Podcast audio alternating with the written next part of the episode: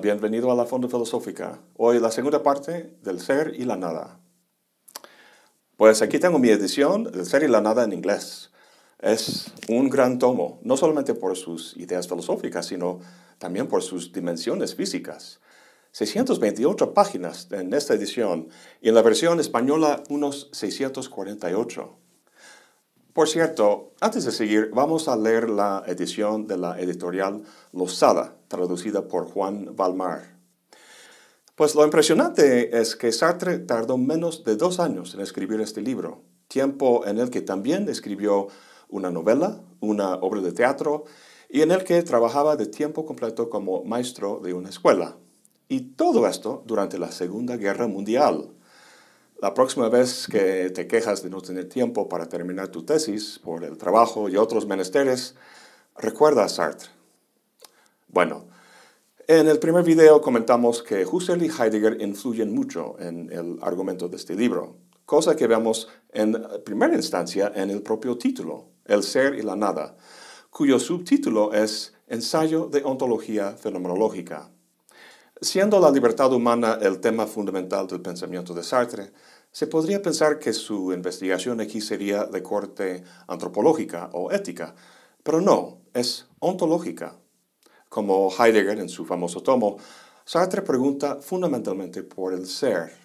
Con base en su clasificación del tipo de cosas que hay en el mundo, podrá llegar a su célebre tesis sobre la libertad humana. Es muy parecido a lo que hace Spinoza en la ética. Empieza con cuestiones muy abstractas y netamente metafísicas como base para construir una argumentación que termina en una concepción de la vida humana liberada de las cosas que la esclavizan. También, como Heidegger, Sartre aborda su investigación desde la fenomenología, por ese novedoso y potente camino que abrió Edmund Husserl. Ahorita, empezando nuestra lectura del libro, hablaremos más de la fenomenología, pero de momento quiero comentar que la importancia de Husserl y Heidegger no puede sobreestimarse. Sin embargo, si Sartre estuviera completamente de acuerdo con lo que hicieron los dos, obviamente no tendríamos el ser y la nada. Se inspira mucho en los dos, pero piensa que quedaron cortos. El ser y la nada remedia esas limitaciones en una novedosa y fascinante cosmovisión. Podemos ver a grosso modo la transformación que efectuó en un comentario que Simone de Beauvoir hace en su autobiografía. Dice que ella, Sartre y su amigo Raymond Aron salieron a tomar unos tragos. Aron, quien estaba estudiando Husserl, señaló un cóctel sobre la mesa y le dijo a Sartre, si eres un fenomenólogo, puedes hablar sobre ese cóctel, y eso es filosofía. De Beauvoir dice que Sartre se emocionó mucho Dice textualmente, Aarón le había convencido de que justo esto respondía a sus preocupaciones, a saber, trascender la oposición del idealismo y el realismo, afirmar a la vez la soberanía de la conciencia y la presencia del mundo como dado a nosotros. A juicio de Sartre, la posición de Husserl tiraba hacia el idealismo, es decir, ponía demasiado énfasis en la dimensión ideal de los actos de la conciencia, dejando el mundo de las cosas en un segundo plano. Y Heidegger tiraba demasiado hacia el otro lado del realismo, o del ser como tal al margen de la conciencia. En su texto, Sartre trata de trascender esta oposición, como dice de Beauvoir en la cita. Bueno, el libro consta de una introducción, cuatro partes, cada una con dos o tres capítulos, y una conclusión. La introducción tiene el título general de En busca del ser y consta de seis secciones. Hoy vamos a tratar las primeras dos. La introducción es la parte más difícil porque su tema es bastante abstracto, a saber, la vieja cuestión de la relación entre el pensamiento y la realidad o entre la conciencia y el ser. Esa historia es muy larga, pero aquí en la introducción Sartre repasa los avances que la filosofía ha hecho al respecto en los últimos tiempos la primera sección se llama La idea de fenómeno y empieza con una pregunta. El pensamiento moderno, dice Sartre, ha querido superar una serie de penosos dualismos y dejar en su lugar lo que llama el monismo del fenómeno. Su pregunta es si esa meta se ha logrado. Pues en buena parte sí. Sartre habla de una serie de dualismos, interior, exterior, ser, apariencia, potencia, acto y esencia, apariencia. Todos tienen en común la idea de que lo que vemos en la cosa, en el existente, no es más que una apariencia, una capa exterior que oculta lo que realmente la cosa es, su ser, su esencia. Lo que la filosofía moderna ha mostrado, y aunque hay claros antecedentes en Nietzsche e incluso en Hegel, Sartre se refiere principalmente a la fenomenología de Husserl, lo que ha mostrado es que la apariencia basta. Lo que algo es se agota en el conjunto de sus apariencias o manifestaciones. Dice Sartre, la esencia de un existente no es ya una virtud enraizada en la profundidad de ese existente. Es la ley manifiesta que preside a la sucesión de sus apariciones. Es la razón de la serie. Esto trae como consecuencia que la esencia es sí misma una apariencia, no siendo más, dice Sartre, que la serie bien conexa de sus manifestaciones. Bien, para entender lo que está diciendo, tenemos que entender un poco el método fenomenológico de Husserl. La lema de Husserl es su Sachen selbst, a las cosas mismas. O sea, volver las cosas mismas al descubrirlas, literalmente. Es decir, quitarles todas las capas metafísicas con las que están cubiertas. Esto se hace mediante una cuidadosa descripción de cómo las cosas aparecen a la conciencia, con la finalidad última de intuir las estructuras esenciales de los actos de conciencia y de sus objetos correspondientes. Ahora bien, para Kant, semejante descripción puede ser interesante, pero no es filosófica. Llegamos a conocer las estructuras básicas de la conciencia no a través de una descripción de la experiencia, sino por una reflexión lógica sobre las posibles formas de juicio. Y en todo caso no nos lleva a las cosas mismas, sino simplemente a nuestras representaciones de ellas.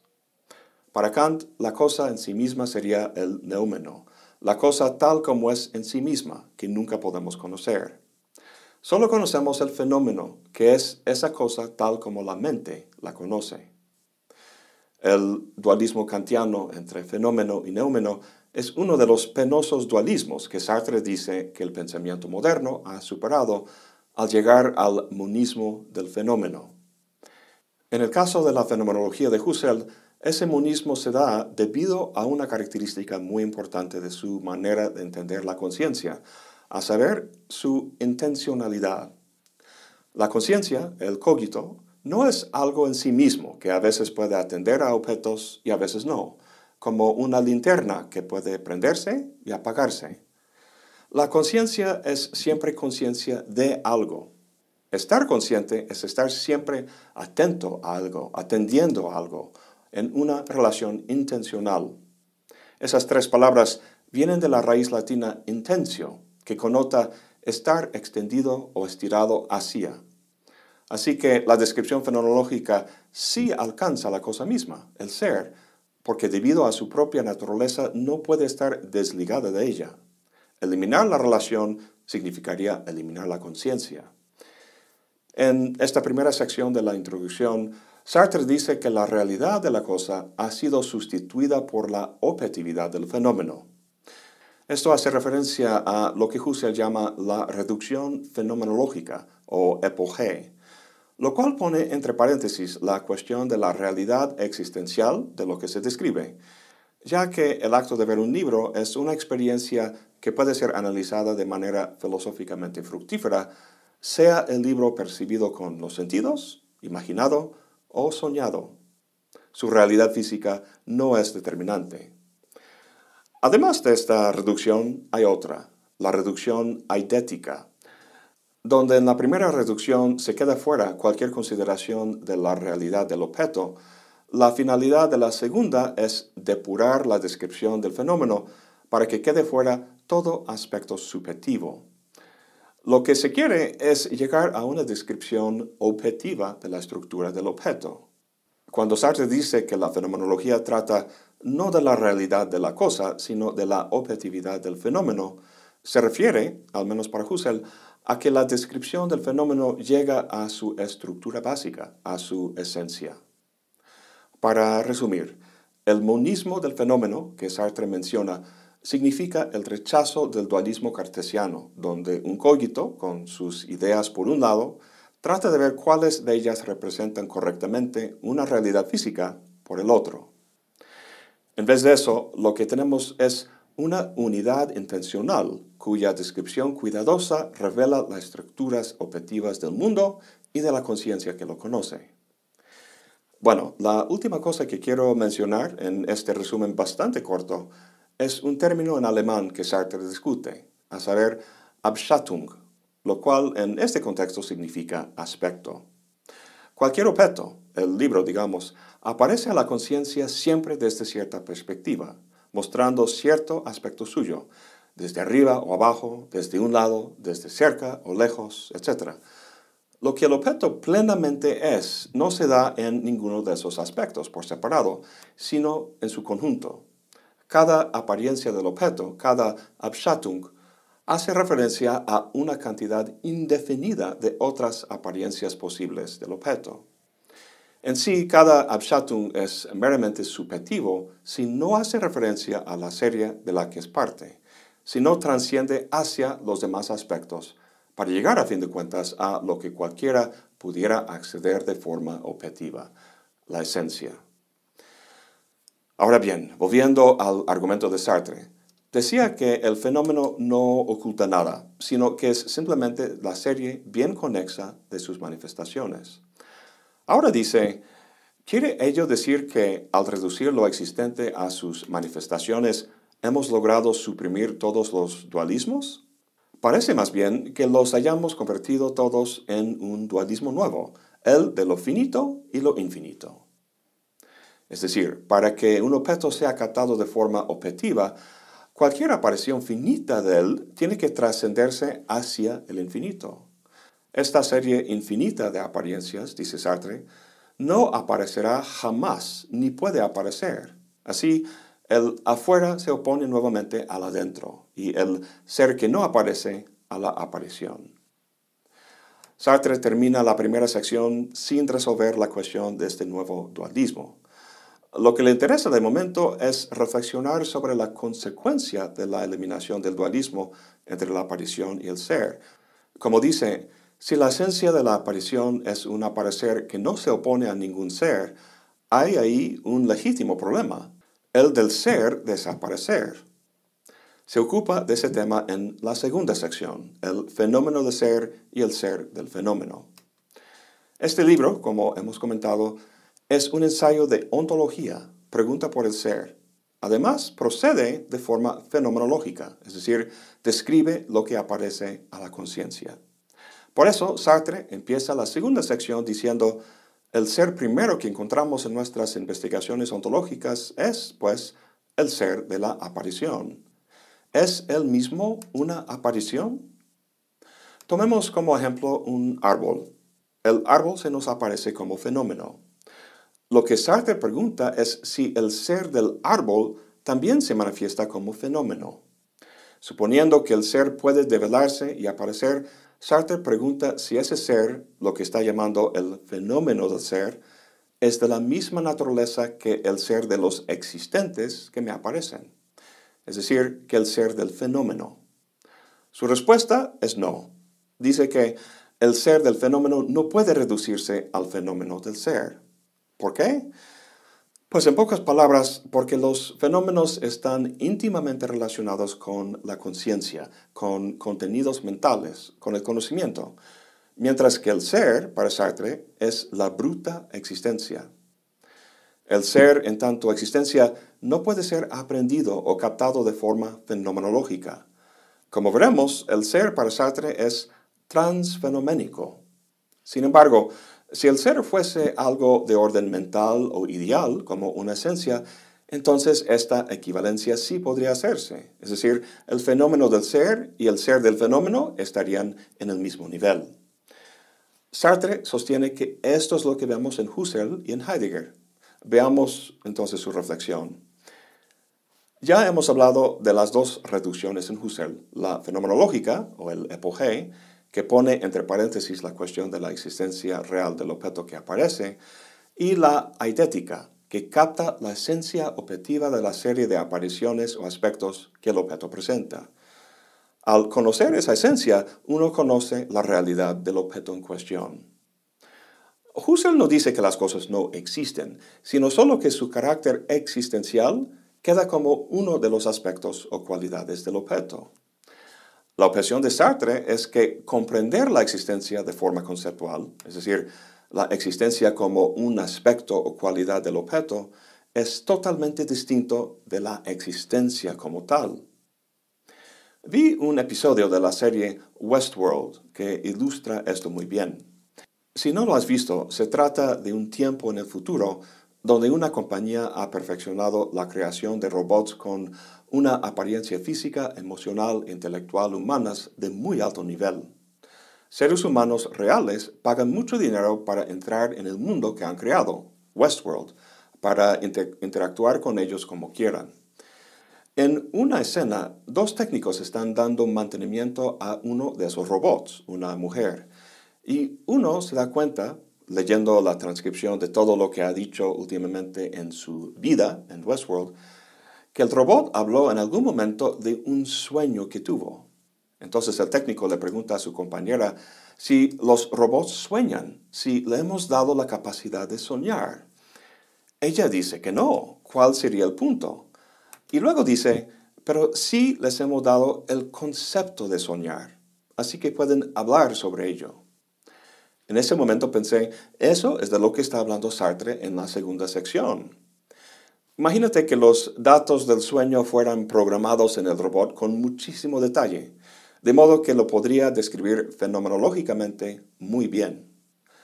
Para Husserl, al menos según Sartre, el haber realmente tenido experimentado el sueño no agregaría nada a la riqueza o profundidad de la descripción del mismo. La esencia saldría siendo la misma. Para Sartre, en cambio, una cosa es entender la existencia bruta de forma conceptual y otra es experimentarlo directamente.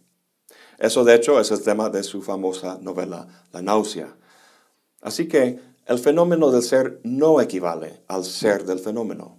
Nuestro acceso a él será no a través de la conciencia, no a través de su aparición fenoménica, sino por medio de estados pre-reflectivos como el aburrimiento y la náusea, entre otros. Pero bueno, nos estamos adelantando. En el caso de Heidegger encontramos más similitud con Sartre. En vez de una reducción eidética, tenemos precisamente un análisis existencial.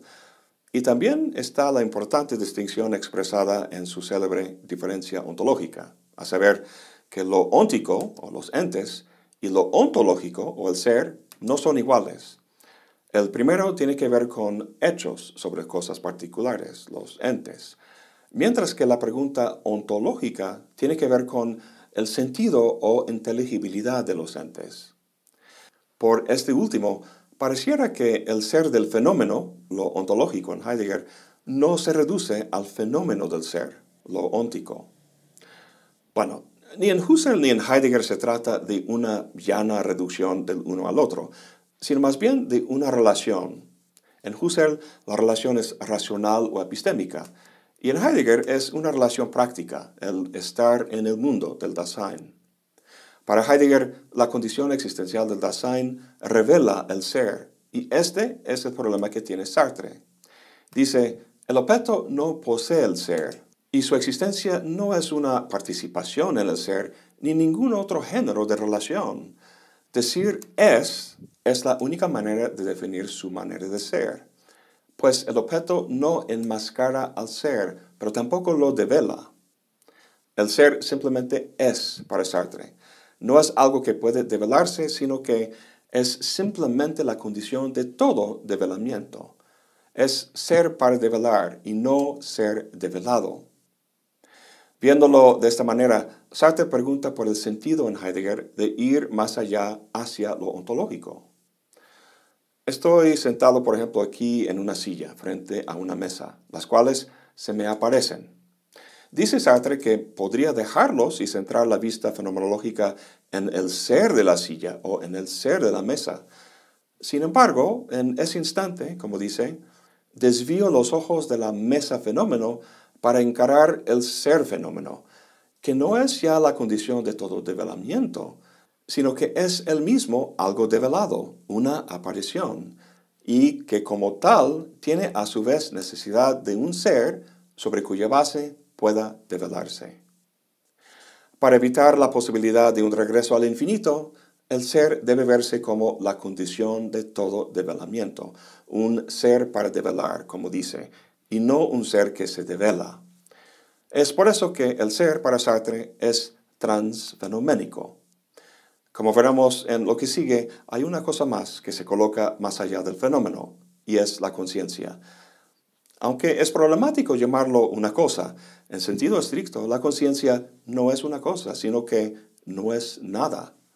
Y así tenemos el famoso título del libro, El ser y la nada. Eso es todo por hoy. Gracias por acompañarme. Hasta la próxima y buen provecho.